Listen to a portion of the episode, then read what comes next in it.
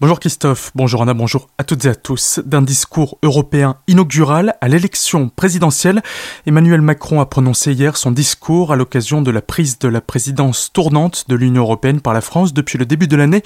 Bien que le chef de l'État n'ait pas encore annoncé s'il se représentait ou pas, cette prise de parole au siège du Parlement européen de Strasbourg a fait entrer l'élection dans l'hémicycle.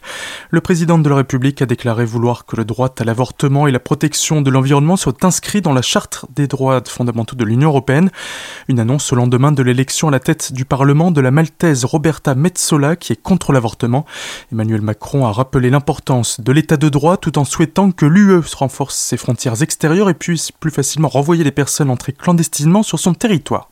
Un discours en faveur de l'environnement qui n'est pas passé auprès de l'eurodéputé Yannick Jadot, présent dans l'hémicycle. Candidat à l'élection présidentielle pour Europe Écologie Les Verts, il a mélangé les genres et a reproché au chef de l'État un bilan déplorable en matière d'écologie, tant au niveau de la France depuis 5 ans qu'au niveau de l'Europe. Il l'accuse d'avoir fait une alliance climaticide avec la Hongrie et la Pologne et lui a déclaré qu'il resterait dans l'histoire comme le président de l'inaction climatique, une prise de parole critiquée par les Verts allemands dans le même groupe que les Français au Parlement européen qui regrettent que Yannick Jadot ait profité de cette prise de parole en leur nom pour prononcer un discours en tant que candidat à l'élection présidentielle française. Yannick Jadot a également organisé hier soir un meeting à Strasbourg dans le cadre de ce scrutin, tout comme Jean-Luc Mélenchon, candidat pour la France Insoumise, également en Alsace depuis mardi. Un déplacement afin de présenter son programme pour l'Europe.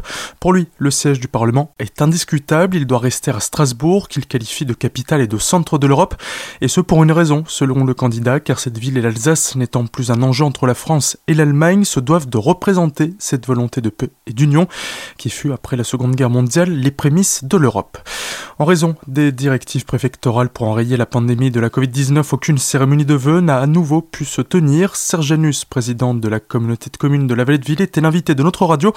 Pour cette nouvelle année, il souhaite un retour le plus rapide possible à une vie normale pour que la population puisse reprendre ses activités. En ce qui concerne les dossiers en cours, l'environnement est un thème qui est cher à la vallée de Villers. Plusieurs projets sont à l'écoute. On écoute ces précisions au micro de Solène Martin. La vallée est réputée pour être une vallée verte. Pour qu'elle reste verte, il va falloir travailler sur différents items tels que la préservation de la ressource en eau, avec la particularité dans la vallée d'avoir une eau potable qui provient de sources. Avec le dérèglement climatique euh, qui s'aggrave, on a vraiment besoin de travailler notre conception et notre façon de gérer la ressource en eau potable. Il y a également le photovoltaïque en autoconsommation collective, qui est un projet qui nous travaille déjà depuis plusieurs années. L'idée est de tendre vers euh, l'autonomie énergétique dans la vallée. Pour commencer, euh, la zone industrielle de Villers sur de grands bâtiments industriels, concentrer la production électrique et permettre en fait euh, sa consommation sur un périmètre de plus en plus large avec à terme la volonté de travailler à l'échelle de l'ensemble de la vallée. Des acquisitions foncières, prioritairement sur l'axe Stège-Villers, vont aussi se poursuivre pour créer de nouvelles pistes cyclables.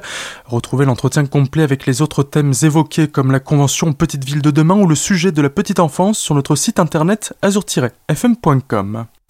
Le coordinateur du centre de vaccination de Münster n'a finalement pas été agressé. Revirement total de situation dans cette enquête lancée après que l'homme a affirmé le 7 janvier dernier avoir été violenté par trois personnes alors qu'il quittait le centre de vaccination.